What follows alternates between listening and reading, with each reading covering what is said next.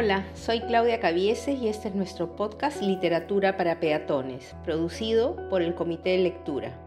Recuerden que la idea es compartir con ustedes pequeñas lecciones de literatura en un estilo coloquial y sencillo, alejado de lo académico.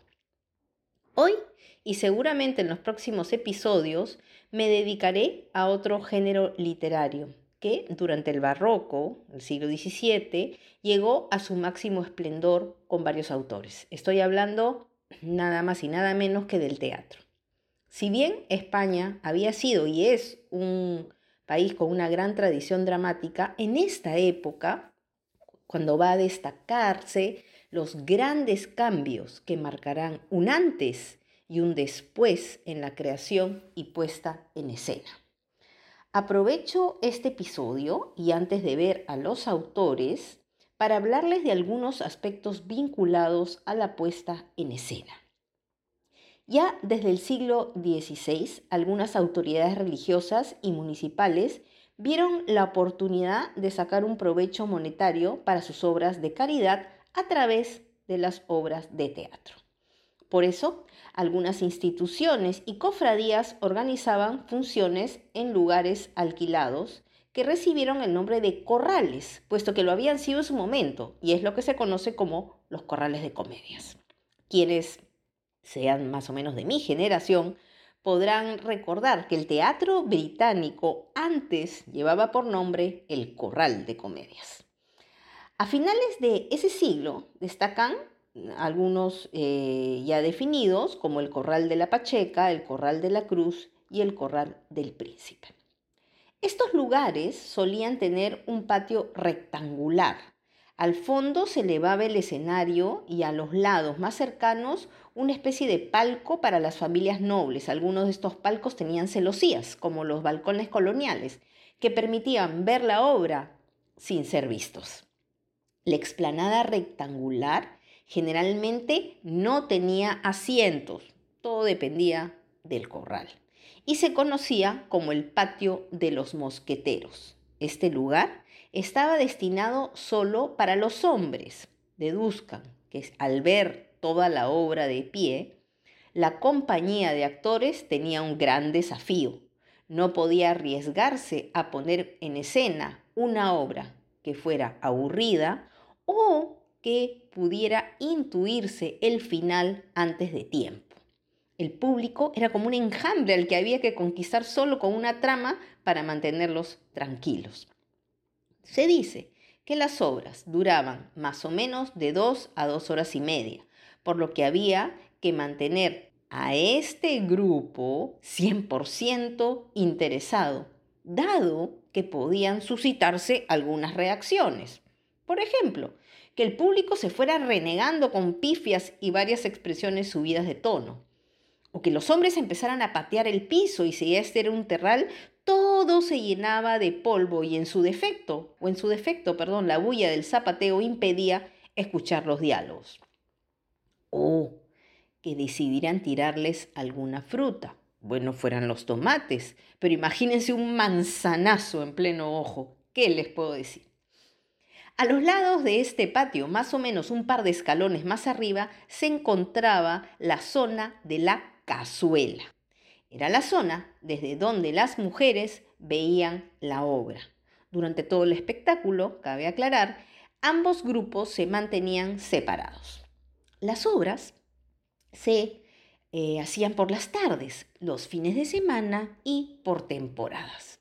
Hay que considerar el clima, la política, las fiestas religiosas. Por ejemplo, alguna vez leí que a la muerte del rey Felipe II, me parece Felipe III, los teatros cerraron por dos años aproximadamente. Las obras duraban poco tiempo en cartelera, muchas compañías eran itinerantes y tampoco había suficiente público como para que la obra se quedara varias semanas. Eso eh, tiene una eh, confirmación cuando uno revisa la cantidad de obras de teatro que se escribieron en la época de toda calidad, por cierto. el público andaba pendiente de los estrenos. Recuerden, es el único espectáculo al cual el público tiene acceso y no hay que saber leer para tomar parte de la vida cultural. Ese es un aspecto importantísimo. Cómo llegar al público que no lee y ofrecerles un gran espectáculo. El teatro era la respuesta. En ese entonces, las compañías españolas ya permitían a las mujeres actuar, a diferencia de las compañías inglesas, que demoraron un poco más. El vestuario solía ser bastante llamativo, pero de acuerdo, obviamente, a la moda de la época y evidentemente con algunos accesorios que podían marcar la diferencia entre los personajes. Por ejemplo, el rey con corona, el caballero con espada y el campesino con una pala. A finales del reinado de Felipe II surgirá un autor que hará una, digamos, gran jugada va a incorporar aquellas contribuciones que históricamente se fueron haciendo en el teatro y además de varias modificaciones de cosecha propia, resultó la, obra de teatro o el teatro en sí se convirtió realmente en el espectáculo que él quería alcanzar. Él, el padre de la comedia nacional española, fue Lope de Vega al que dedicaré el próximo episodio. Solo como adelanto les cuento que se decía que este autor había escrito más de 1200 obras de teatro. ¿Se pueden imaginar ustedes hacer eso solo con papel, pluma y un frasco de tinta? Increíble. Ya luego les diré cómo acaba esta historia de la cantidad de obras que escribió. ¿Cómo era ir al teatro en ese tiempo? Paso a leerles algunos fragmentos de un autor costumbrista de la época, Juan de Zabaleta. Dice lo siguiente. Come atropelladamente el día de fiesta de aquel que piensa ir a gastar en la comedia aquella tarde. El ansia de tener un buen lugar le hace no calentar el lugar en la mesa. Llega a la puerta del teatro y la primera diligencia que hace es no pagar, lo cual es la primera desdicha de los comediantes trabajar mucho para que solo paguen pocos. También van a la comedia las mujeres. Los hombres van el día de fiesta de la comedia después de comer. Las mujeres lo hacen antes. Normalmente quedan con alguna amiga, se van a misa y desde la misa, por tomar buen lugar, parten con velocidad para tener un lugar en la cazuela. Entran y la hayan salpicado cada como de viruelas locas de otras mujeres tan locas como ellas. Luego entran los cobradores y cada una ha sacado de su seno un papelito abochornado en el que están diez cuartos envueltos. Hace su entrega y los cobradores siguen delante. Mientras van llegando, muchas mujeres se van acomodando. Algunas entran sin pedir permiso, pasan, se pisan y se van colocando adelante. Ya la cazuela está cubierta. Cuando de aquí el apretador, este que es un portero que va empujando aquí y un poco más acá para que las mujeres quepan más, va acomodando a cuatro mujeres que le han dado un poco más de monedas.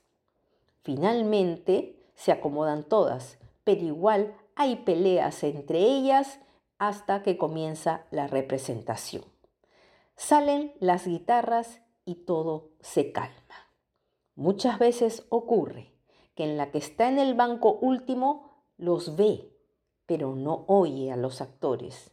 Y la que está un poco más adelante los oye, pero no los logra ver. Porque las comedias ni se oyen con los ojos, ni se ven sin oídos, por lo que cual esto resulta difícil en el disfrute de la fiesta.